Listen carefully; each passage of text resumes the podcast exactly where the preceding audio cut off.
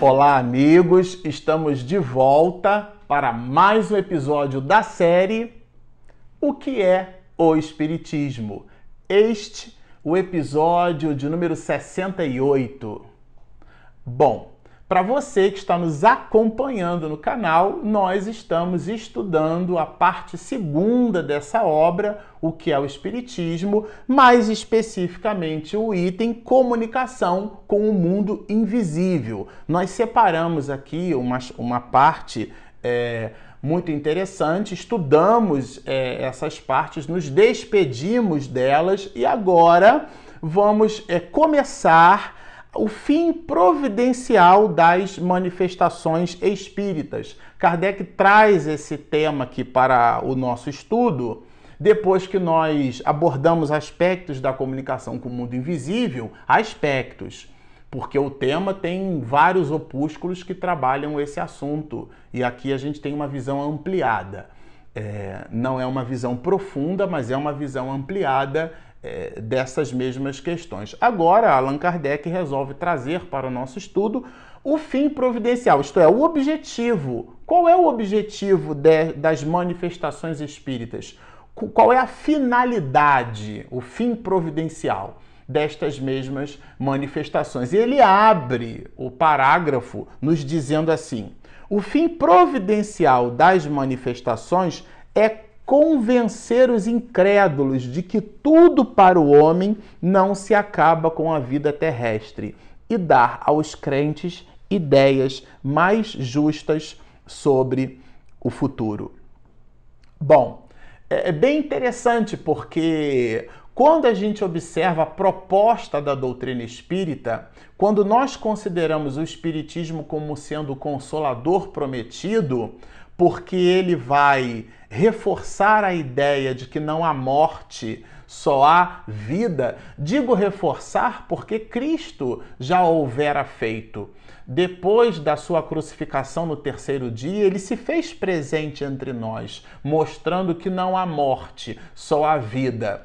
E trazendo a ideia do reino de Deus dentro de nós, nas nossas construções íntimas e trabalha todas essas questões dentro de um processo filosófico que dividiu o pensamento da história da humanidade entre antes e depois dele. 19 séculos depois, Allan Kardec reúne na voz dos espíritos e a organização deste mesmo pensamento. E o pensamento filosófico que a doutrina espírita propõe, qual seja o desdobramento no entendimento da imortalidade da alma, traz é, consequências morais muito profundas, porque a vida não se extingue aqui no corpo físico, nós continuamos existindo.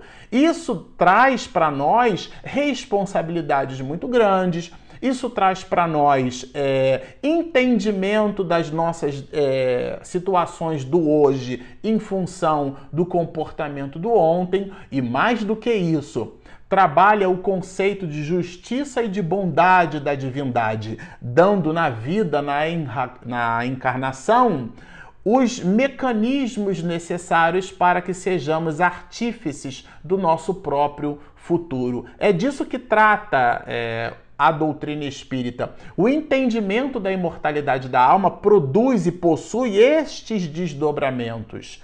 E Allan Kardec vai inclusive nos dizer assim: os bons espíritos nos vêm instruir para nosso melhoramento e avanço, e não para revelar-nos o que não devemos saber ainda, ou o que só deve ser conseguido pelo nosso trabalho.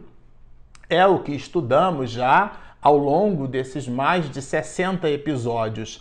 A interação com os espíritos numa reunião mediúnica não deve buscar sortilégios não deve buscar perguntas fúteis, pueris, porque a puerilidade, a banalidade, ela afasta os bons espíritos, nos afasta dos bons espíritos, porque as almas nobres, os espíritos sérios, com igualmente superiores, eles estão vinculados a propostas, a propósitos enobrecidos também. Então, se a pessoa ela busca a reunião com vistas ao seu soerguimento moral, ela então pode efetivamente fazer perguntas aos espíritos. Cabem aos espíritos decidir se essas perguntas podem ser respondidas ou não. Isso é outro aspecto, mas o móvel deve ser sempre o móvel do progresso, nunca o móvel da da curiosidade, sobretudo quando essa curiosidade gira em torno é, de posses, gira em torno, ah, eu vou, eu vou receber a minha herança, eu, com quem que eu vou me casar, essas coisas é, que, que, que falam da, da, que traduzem a puerilidade em si mesma. Aqui o objetivo é mais nobre, fala da transformação do homem para melhor, dando a ele é, questões muito profundas e graves a respeito do seu próprio comportamento, dentro daquele tríplice aspecto, todo um movimento filosófico que é o questionamento da alma o movimento é, científico, porque Espiritismo é ciência, aqui na introdução dessa obra, a gente já vai observar a definição do Espiritismo como ciência. O Espiritismo é uma ciência que estuda a natureza, origem e destino dos espíritos, bem como de suas relações com o mundo corporal. Essa é uma definição de Espiritismo. Então, o Espiritismo é ciência. Além do aspecto filosófico e do aspecto científico, é, esses dois aspectos como se eles potencializassem o terceiro, que é o aspecto religioso, é a verticalização da criatura em relação a Deus, porque ela se percebe como um ser imortal. Ela entende que os valores que ela deve conquistar são os valores é, enunciados por Cristo. São aqueles que o ladrão não rouba, que a ferrugem não consome e que a traça não rói. De que valores são esses que Jesus falava? São os atributos da alma, do espírito imortal. E volta ele no terceiro dia, depois da sua crucificação, como nos diz, né, num valor poético muito nobre de Valdo Pereira Franco, retorna Jesus cantando as glórias de Deus, falando da imortalidade da alma. E os discípulos ali percebendo que tudo aquilo que Jesus houvera dito estava ali materializado, Tomé, numa, numa inclinação, toca nas chagas de Jesus para efetivamente dar-se conta, tratar-se do Mestre ali, todo refeito, na sua excelsitude, falando que não há morte, que só há vida. O que Kardec fez 19 séculos depois, aliás, é, enunciado, é, proclamado pelo próprio Cristo de Deus, foi organizar, trazer o consolo não há morte. O que há é sempre vida. E chamamos o Espiritismo, entendemos o Espiritismo como sendo esse consolador prometido, e o Evangelho segundo o Espiritismo trabalha esse assunto com a gente de uma forma é, fabulosa, né? É, justamente porque nos entendemos como espíritos imortais.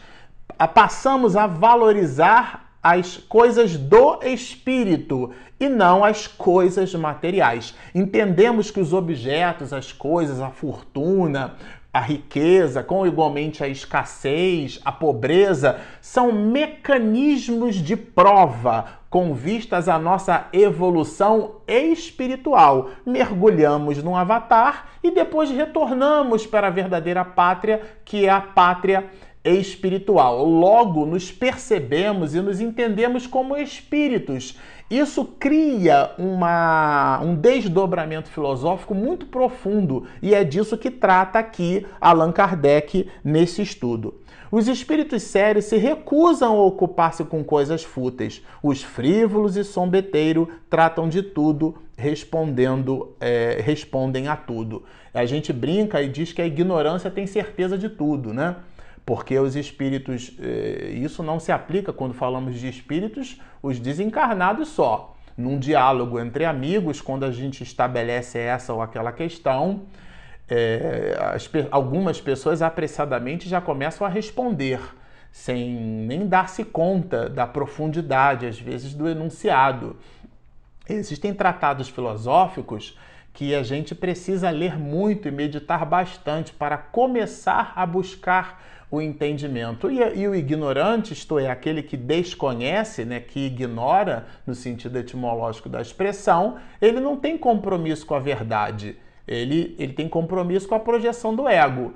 Isso, na erraticidade, o espírito, quando se comunica, porque imprimiu isso no seu traço de caráter quando em vida, vai para o mundo espiritual e continua com a mesma compleição, com a mesma inclinação, com o mesmo comportamento. E Kardec vai falar disso aqui. Né? Ele, inclusive, vai nos lembrar o item 286 do Livro dos Espíritos, porque é justamente o item que trata das perguntas que nós podemos fazer aos espíritos. E podemos fazer perguntas aos espíritos, mas existe um critério, o critério da seriedade, o critério da educação da alma, da moralização do próprio espírito dentro desse binômio. E quando a gente visita na pergunta a puerilidade, quando a gente visita é, as questões mais baixas, é, as, as, frivolidades, como Allan Kardec vai chamar bastante, aí nós nos distanciamos da ajuda e do concurso dos espíritos superiores dentro dessa dinâmica, dentro dessa dialética, e a gente sofre bastante com isso. Ao ponto dele, o mestre de, de Lyon, nos dizer assim: a primeira consequência má para aquele que, se des... que desvia sua faculdade do fim providencial é ser mistificado pelos espíritos enganadores. A primeira coisa, porque quando, qual é o fim providencial? Qual é a providência? Qual é a utilidade? É a melhoria da criatura humana. Quando ela, por uma questão de interesse, por uma questão de vaidade, por uma inclinação em querer descobrir algo que não está na sua condição e no seu planejamento espiritual, ela busca a reunião mediúnica, o diálogo com os espíritos, Allan Kardec vai nos dizer que a primeira é, é, é justamente a da mistificação, né? ser mistificado pelos espíritos enganadores. A mistificação é a enganação, é o fingimento, é o embuste, é a falácia, é a mentira. Isto é, aquilo que o espírito traz como feedback, como respostas, mais das vezes para um questionamento que nós façamos a ele, àquele espírito, será uma resposta falsa. E o espírito vai rindo, vai rindo-se na erraticidade, porque a gente acredita, a gente é, valoriza aquilo, porque está no nosso traço de caráter. Então, quando nós nos distanciamos do objetivo nobre da comunicação, que é o nosso próprio aprendizado, é, a, primeira coisa que Allan Kardec vai dizer é justamente a da mistificação. A segunda é cair sob o domínio desses mesmos espíritos. Por que, que ele fala domínio? Porque os espíritos passam a dominar porque eles começam a, a nos dirigir, a organizar as nossas ideias, a nos fazer pensar, é, perceber, as coisas completamente contrárias ao ensino dos espíritos. Então, aqueles de nós que nos movimentamos numa reunião mediúnica, mas não estudamos espiritismo de forma séria, estamos muito fadados a esse tipo de situação a nos distanciarmos do fim providencial destas mesmas comunicações, porque a pessoa se perde. Ela vai à reunião mediúnica às vezes por um certo automatismo e sem ela perceber, ela vai buscando o fenômeno, a fenomenologia, ela vai buscando é, nada diferente do que o seu próprio aprendizado. Então costumamos dizer que a pessoa não vai à reunião mediúnica para ajudar os espíritos sofredores, ela vai para aprender com eles, porque o depoimento vivo daqueles espíritos que às vezes falam pela nossa boca utiliza o concurso das nossas possibilidades mediúnicas e nos dizem: Olha como eu estou sofrendo porque agi daquela forma. Se nós somos criaturas inteligentes que permeamos toda uma mensagem que verte do alto, verte do mundo espiritual pelo nosso concurso, pela nossa veia, pela nossa possibilidade mediúnica, o que, que há? Durante o dia, na nossa vida, no, no nosso cotidiano, Há que estabelecermos com isso, é necessário que estabeleçamos reflexões, porque senão não adianta nada a gente estar presente na reunião. Existe um processo automático, onde a gente percebe, a gente vai, mas não dá-se conta. E quando esse processo é automático, Allan Kardec vai nos dizer que nós caímos no domínio desses espíritos, porque eles estão então nos manipulando.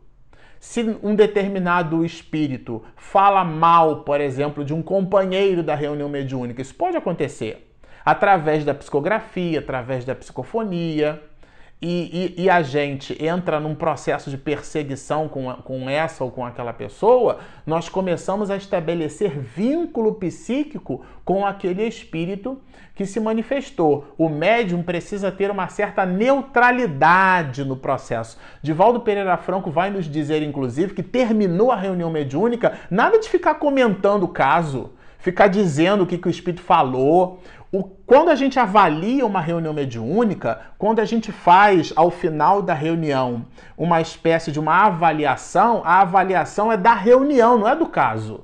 Então a gente diz assim: ah, eu me senti bem hoje, então eu não me senti muito bem, ou eu percebi que aquela, aquela comunicação tal foi uma comunicação mais difícil, eu, ou eu tive dificuldade de concentração. Nós nos avaliamos na comunicação, mas nada de ficar avaliando o espírito ficar dizendo que tinha essa ou que tinha aquela característica. Não, são coisas completamente diferentes. Por quê? Porque o que Allan Kardec vai nos trazer aqui como elemento de reflexão, com o fim providencial das reuniões, é que ela é instrutiva para quem participa.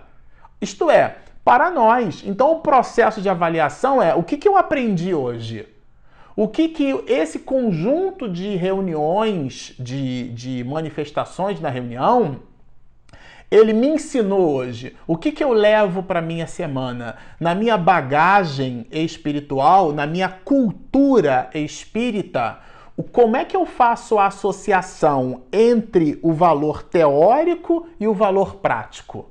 Porque dissemos anteriormente, no episódio passado, a pessoa, para aprender a dirigir, ela tem relações teóricas com a direção, mas a gente só dirige efetivamente no carro. Ninguém aprende a pilotar um avião lendo manual, usando simulador. O simulador é um processo. Ou seja, a gente sai do valor teórico para o valor prático, porque a experiência, a experimentação, ela tem um caráter superlativo. No nosso ambiente profissional, a gente costuma dizer que não existe faculdade de. não existe MBA experiência, faculdade de experiência. Experiência ou você tem ou você não tem. Não existe pós-graduação experiência, tá certo? A experiência ela é a vivência, ela é a percepção, ela é a internalização daquela experimentação. Logo, para que ela seja assertiva e efetiva, você precisa estar nela perceber que o conteúdo que vai ali trazido é para você.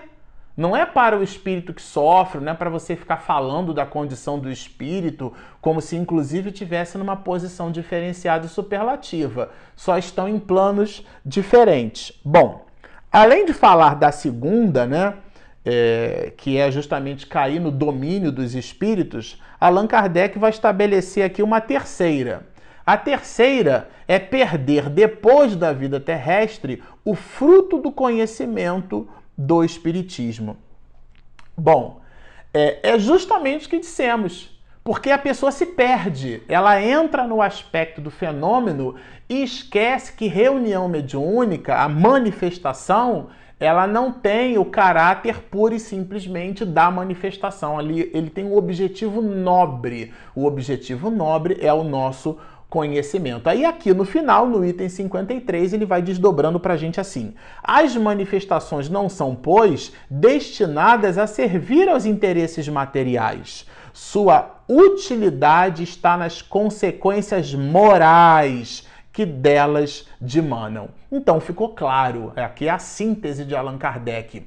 Se você participa de um grupo mediúnico, se você está estudando mediunidade, se você está lendo sobre o espiritismo, tudo aquilo que o espiritismo nos oferece tem como objetivo a nossa como destinação, como utilidade, o nosso aperfeiçoamento moral. Reconhece-se o verdadeiro espírita pela sua transformação moral e pelos esforços que faz ou que emprega por domar as suas inclinações mais. É disso que estamos falando. E a reunião mediúnica, o contato com os espíritos, eles nos dão elementos para que o espiritista amplie as suas percepções com vistas à sua melhora moral. Bom, de novo, como vocês observam, é simplesmente um texto fantástico, maravilhoso. Estamos nos despedindo desta parte. No próximo episódio, vamos entrar num item simplesmente fabuloso. É, aqui da segunda parte, dois médiuns. Allan Kardec vai estabelecer uma síntese fabulosa sobre estas questões. Se você está nos ouvindo, nós temos o nosso canal no YouTube. Você pode chegar lá no YouTube, digitar na busca Espiritismo e Mediunidade, vai nos encontrar. Por favor, assine o nosso canal, nos prestigiando no estudo dessas obras maravilhosas. Temos também um aplicativo 100% gratuito remodeladíssimo pela minha esposa Regina Mercadante. O aplicativo gratuito é importante que se diga isso, você não paga nada. Ele vai disponível na Google Play e na Apple Store. Lá na sua, no seu instrumento de busca, você vai pesquisar por Espiritismo e Mediunidade. Vai encontrar o Mzinho lá do nosso símbolo, vai baixar o nosso app e vai ter reunido num lugar só as nossas palestras, seminários, os nossos vídeos e o material também em formato podcast. Tá feito o convite baixem o nosso app, inscrevam-se no nosso canal, sigam-nos e muita paz.